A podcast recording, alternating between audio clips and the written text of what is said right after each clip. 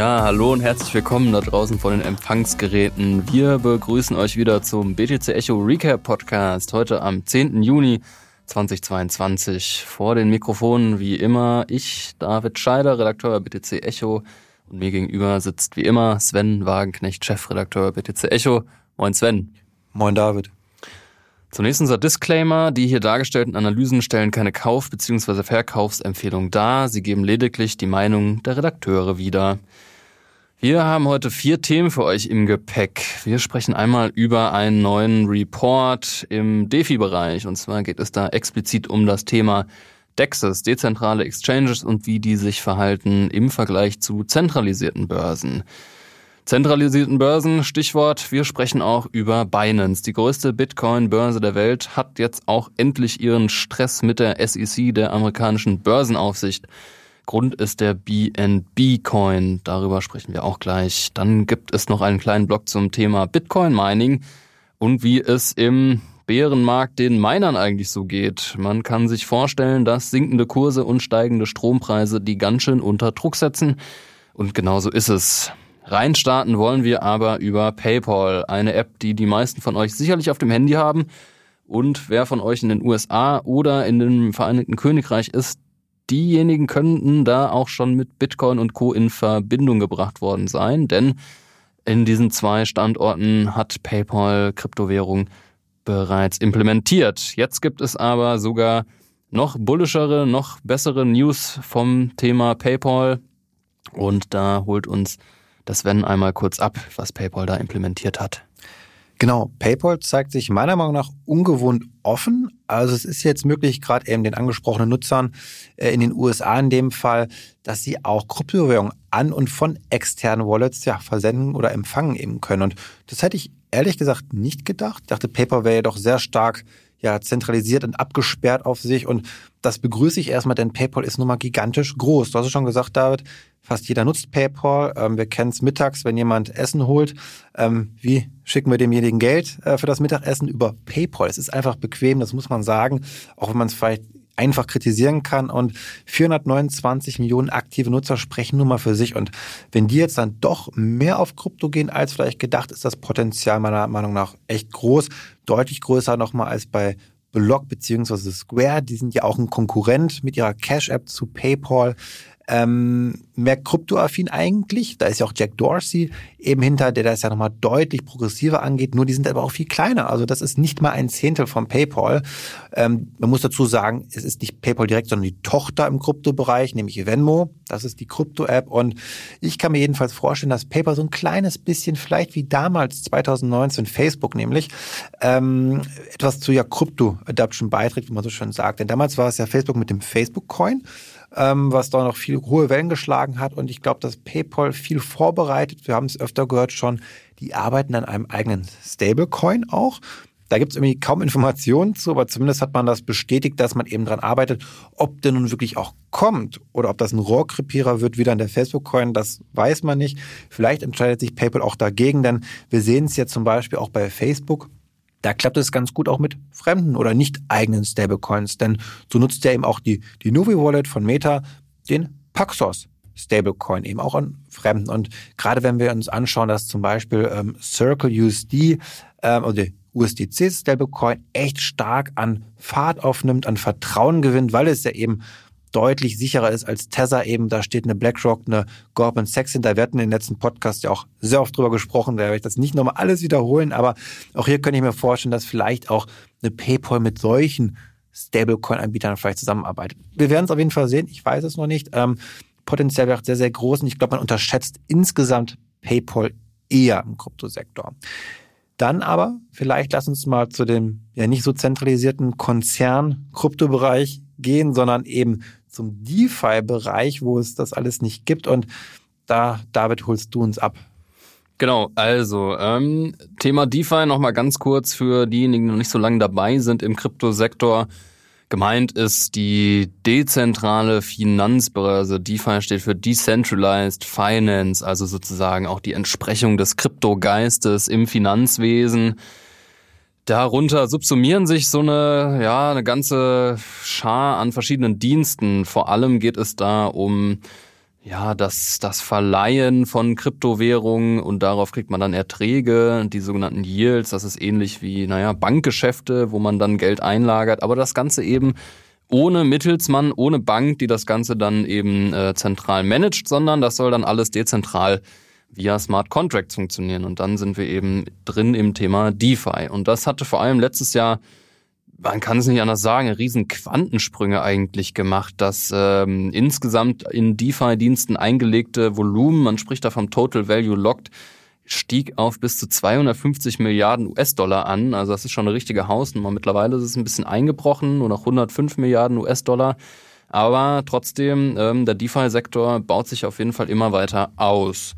Und da gibt es jetzt ähm, eine neue Studie von unseren ja, altbekannten äh, Analyseunternehmen, nämlich Chainalysis. Chainalysis, man kennt es, die machen ganz viel ähm, Blockchain-Analyse, werden auch immer wieder genannt in Verbindung von Research, ähm, naja, was so Geldwäsche und eben diese ganzen Argumente gegen Bitcoin angeht. Ähm, da räumen die häufig mit auf, weil sie sich wirklich mal angucken, wie hoch ist denn eigentlich ähm, die Geldwäsche, die mit Bitcoin betrieben wird.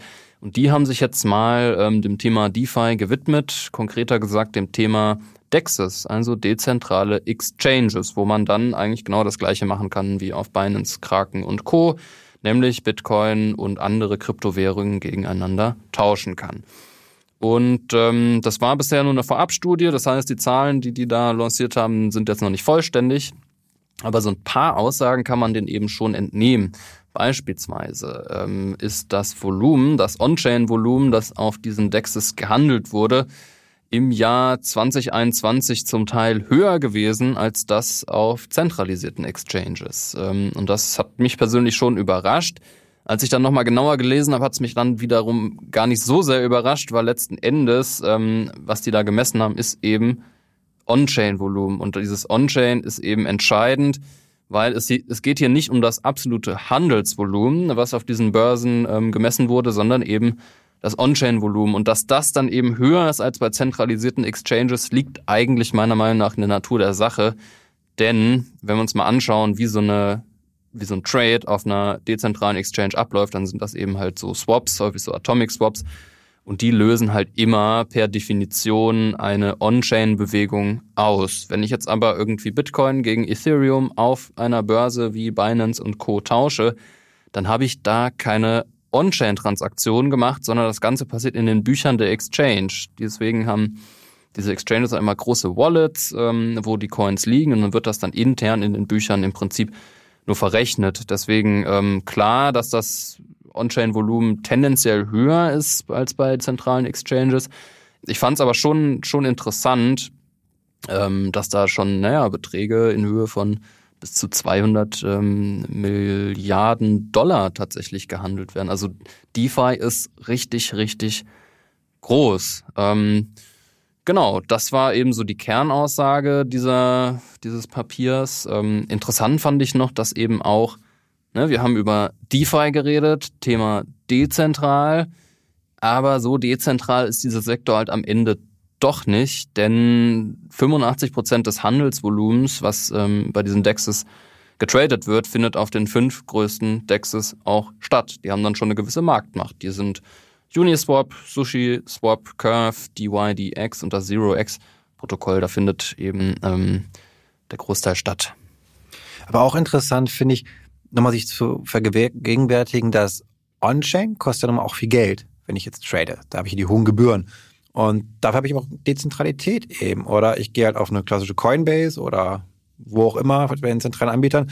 Das ist dann alles günstiger, aber es ist halt eben nicht mehr auf der Blockchain. Das ist ähm, immer gut, sich zu vergegenwärtigen, auch wenn natürlich die Gründe, glaube ich, für viele Menschen andere sind, weil sie gerade bei einer Uniswap, man kennt es ja, ganz kleine Coins auch findet, irgendwie, die sind nirgendwo gelistet auf einer zentralen Exchange. Da muss ich halt einfach zu einer Uniswap gehen, damit ich diese winzigen oder Mini-Projekte äh, irgendwie überhaupt handeln kann. Also da gibt es noch viele andere Gründe. Manche vielleicht wollen auch eher im Verborgenen bleiben. Ähm, da, das kann, glaube ich, sehr divers sein. Ich denke aber auch, dass ein Teil oder warum Volumen zurückgegangen ist, vielleicht auch daran liegt, dass das Vertrauen schon ein bisschen auch erschüttert worden ist in diesem Jahr oder im letzten Jahr auch schon ein bisschen.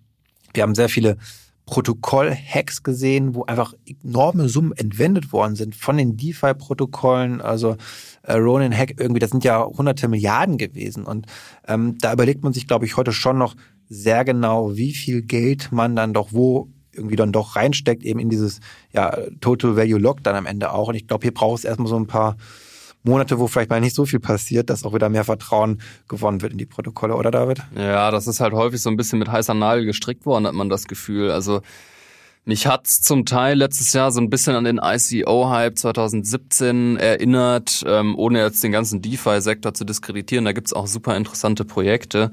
Aber ähm, ich kann da nur davor warnen, da wirklich viel Geld reinzustecken, weil man schaut sich den Ronin Hack, du hast gerade angesprochen, an. Das sind 620 Milliarden US-Dollar, die da entwendet wurden.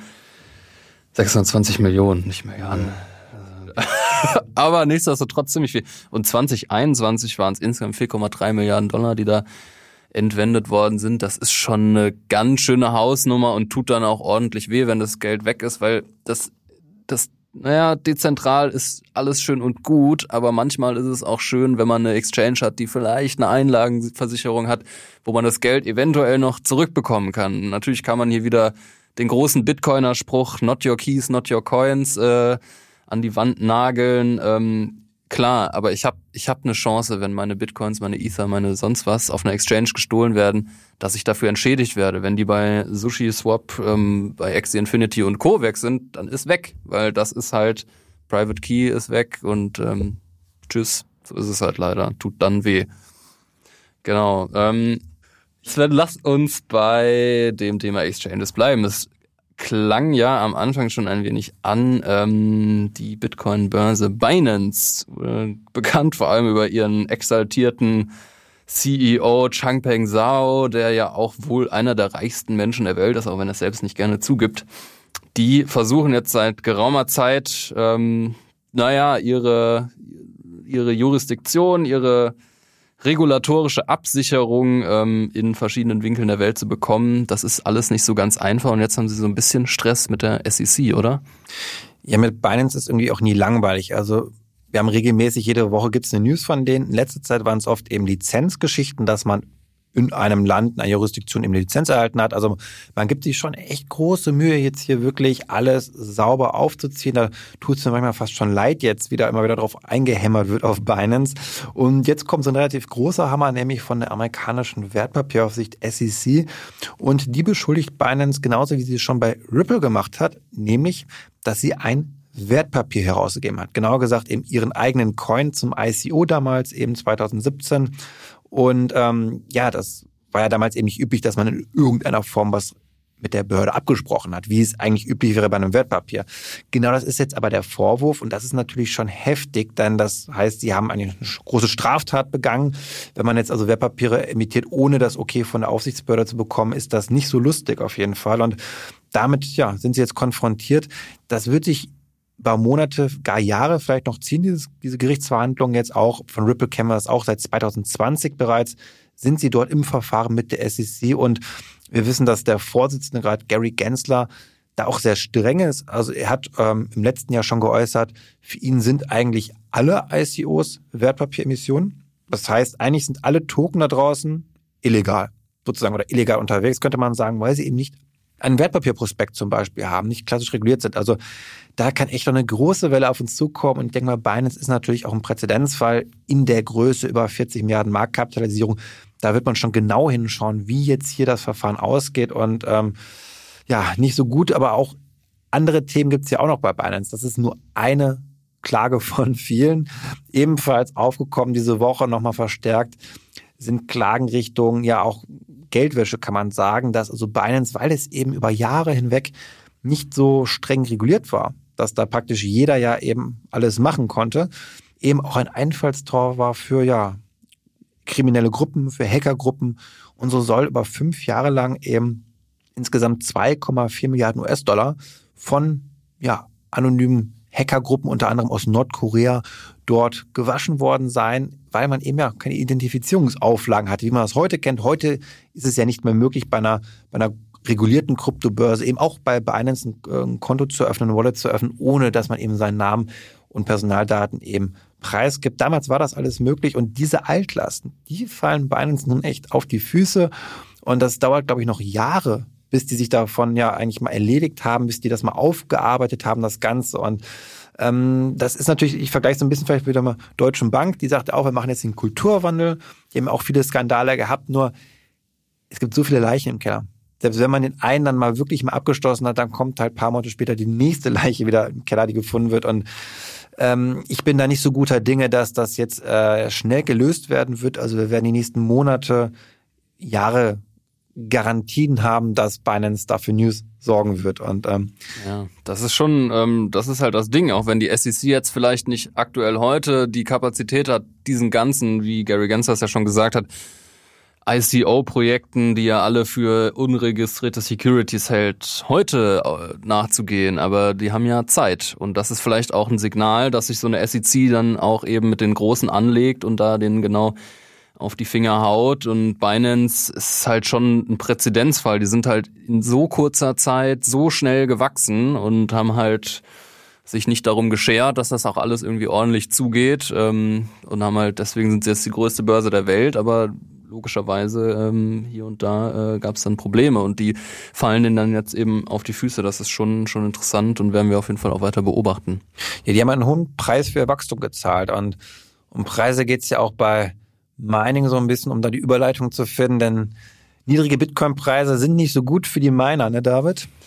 Ja, das ist ja ein Thema, was uns ja auch schon länger mal beschäftigt hat. Ähm, eigentlich stellen wir uns die Frage schon seit, naja, seit, seit die Kurse nach unten gehen. Wie kann das eigentlich sein, dass die Hashrate weiter steigt? Also Hashrate, ähm, ja, ist äh, so der Proxy dafür, wie viel Miner im Prinzip im System sind. Und ähm, man kann eigentlich, bisher hat man immer so eine Korrelation gesehen, Bitcoin-Kurs steigt, mehr Miner kommen rein, ist ja auch logisch. Man will dann, das ist halt wie so ein Goldrausch eigentlich. Also, ne, wenn, wenn einfach Gold viel wert ist, so früher, dann sind die Leute in die USA gegangen und haben dann nach Gold gebuddelt und ähnlich ist es bei Bitcoin, beim digitalen Gold. Ähm, jetzt ist es aber so, dass diese Korrelation abnimmt und der Kurs eben sinkt, trotzdem die Miner weiter schürfen, als gäbe es keinen Morgen mehr. Und da habe ich mir mal so ein paar Zahlen angeguckt, den Artikel ähm, verlinken wir auch in den Show Notes, ähm, wie das eigentlich sein kann. Und ähm, ja, tatsächlich ist es so, dass der Miner Revenue, also eben den Umsatz, den die Miner machen, gemessen in US-Dollar, der fällt stetig und ist jetzt auch erstmals unter die Marke von einer Milliarde US-Dollar pro Monat gefallen. Zum Vergleich, noch im November lag der Miner Revenue bei 1,7 Milliarden, also fast die Hälfte, nicht ganz ähm, an Umsatz, an Profit verlieren die Miner. Und ähm, ja, das ist dann insofern auch relevant für den Bitcoin-Kurs, weil das Mining ja nicht umsonst ist. Die Idee des Minings ist ja auch, dass man immer reale Ressourcen aufwenden muss, also die nichts mit Bitcoin zu tun haben. In dem Fall Strom. Strom kann nicht umsonst sein. Das heißt, sie haben laufende Kosten, Bitcoins zu schürfen. Und um diese laufenden Kosten zu decken, müssen sie das verkaufen, was sie schürfen, sprich Bitcoin. Und wenn diese Bitcoins aber weniger wert sind, gemessen in US-Dollar, weil die Rechnung werden sie in US-Dollar zahlen müssen, dann müssen diese Miner auch mehr Bitcoins liquidieren. Und auch das sieht man tatsächlich. Äh, da gibt's ganz interessante Charts von Glassnode, dass da tatsächlich aktuell ähm, ja vergleichsweise viele Bitcoins eben auf den Markt geworfen werden. Und das hat schon so ein bisschen eine selbstverstärkenden negativen Feedback-Loop, so ein, so ein Zyklus im Prinzip. Also Kurs sinkt, meiner sind gezwungen, mehr Bitcoins zu verkaufen, ergo mehr Bitcoins auf dem Markt. Das Angebot erhöht sich und dadurch sinkt der Kurs weiter. Ähm, ich halte mich so ein bisschen zurück, ähm, zu sagen, was das jetzt bedeutet. Das ist erstmal ein Fakt, den man auch in Daten sehen kann. Es ist jetzt die Frage, ob ähm, ja, ob die, wie hoch der Strompreis im Schnitt ist. Das ist ziemlich entscheidend ähm, und wie sich die anderen Miner verhalten. Ob jetzt der Kurs deswegen weiter einbricht, wird man sehen. Aber auf jeden Fall ähm, muss man das so beobachten und das ähm, genau das also ist jetzt kein Grund zur Sorge, man muss jetzt keine Angst haben, dass der Kurs irgendwie auf 1000 Dollar einbricht, aber es ist auf jeden Fall so, dass erstmal mehr Coins auf dem Markt sind. Aber ewig kann das ja auch nicht mehr so gehen. Das heißt, die Reserven, die schmilzen da jetzt hin und das ist ja eine unfassbar schlechte Situation, gerade denn der Kurs von Bitcoin sinkt tendenziell, aber die Kosten, die steigen. Also wenn wir Energiekosten haben, die nehmen eher zu. Auch für die Hardware, äh, das ist ja alles nicht günstiger geworden. Also super negativ, da überhaupt noch profitabel arbeiten zu können. Und ich glaube, viele wollen ihre Marktanteile auch einfach halten. Deswegen produzieren sie, deswegen lassen sie den Betrieb am Laufen. Nur das geht natürlich für die gut, die jetzt noch viele Reserven aus dem letzten Jahr haben. Viele konnten ja enorme Fundings auch nochmal einsammeln. Ähm, da müsste man mal schauen, wie lange reicht das denn überhaupt noch so aus. Aber irgendwann, na, irgendwann muss auch dann mal die, die Difficulty muss dann ja nicht absinken, also die Schwierigkeit, um ein ja, Bitcoin zu meinen. Ähm, ich weiß nicht, wann das eintritt, aber ich denke mal, wenn das sich nicht bessert mit der Bitcoin-Kurs, wenn wir in diesem Jahr müssen wir eigentlich noch ein Difficulty Adjustment eigentlich sehen, weil sonst ähm, gehen zu viele Miner pleite. Genau, das wäre dann der Mechanismus. Interessanterweise ist es die Difficulty zuletzt. Das war auch erst kürzlich vor ein paar Tagen um 1,2 Prozent gestiegen. Da habe ich auch gedacht, so, hä, wie kann das denn eigentlich sein? Und dann habe ich mich so ein bisschen erinnert, was eigentlich letztes Jahr los war. Da haben wir nämlich auch über das Mining geredet und da waren wir, war alles so mega bullish und alle haben krass investiert und super viele Miner sind auch an die Börse gegangen. Die meisten in den USA an die Nasdaq-Börse und ich kann mir so ein bisschen vorstellen, ich habe das jetzt irgendwie, ich kann das auch nicht mit Daten belegen, aber es scheint mir schon logisch zu sein, dass die Difficulty deswegen hochgeht, weil gerade diese ganzen Lieferverträge ausgeführt werden. Das war nämlich so, dass da zum Beispiel Marathon Digital, einer der größten Miner für sage und schreibe 900 Millionen US-Dollar, so Endminer, die neuesten Modelle bestellt haben. Das waren, glaube ich, das ist eine absurde Summe von, glaube ich, 78.000 Mining-Geräten. Also wirklich, da müssen ganze Fabriken für gebaut worden sein, wo die jetzt stehen. Das ist wirklich wild. Und die kann natürlich Bitmain nicht innerhalb von einer Woche ausliefern und die werden so über Zeiträume von ein bis zwei Jahren ausgeliefert. Und klar, wenn ich jetzt als Unternehmen, was gerade auch an die Börse gegangen ist, vielleicht eine Kapitalerhöhung gemacht hat, diese Geräte bekommt, dann ähm, werde ich die auch anschließen. Vermutlich haben diese Unternehmen, die sind ja auch hochprofessionell, auch längere Stromverträge abgeschlossen für, vielleicht kriegen die günstigeren Strom, das kann ja alles sein. Aber du hast recht, äh, die Frage ist also erstmal unlogisch, dass das, dass das noch ewig so weitergeht, auf jeden Fall, ja. Ja, und damit verabschieden wir uns auch für diese Folge aus unserem Studio in Berlin Mitte. Wir sind weiterhin gespannt. Wir werfen nächste Woche auf jeden Fall nochmal einen Blick auf die Hashrate und gucken uns an, wie das mit dem Mining so weitergeht und äh, verfolgen natürlich auch die Entwicklung ähm, der SEC und Binance und bleiben da dran. Zu allen hier genannten Themen haben wir auch Artikel logischerweise auf BTC Echo. Die kommen auch in die Show Notes, wenn ihr da weitere Informationen braucht. Und dann hören wir uns wie immer in sieben Tagen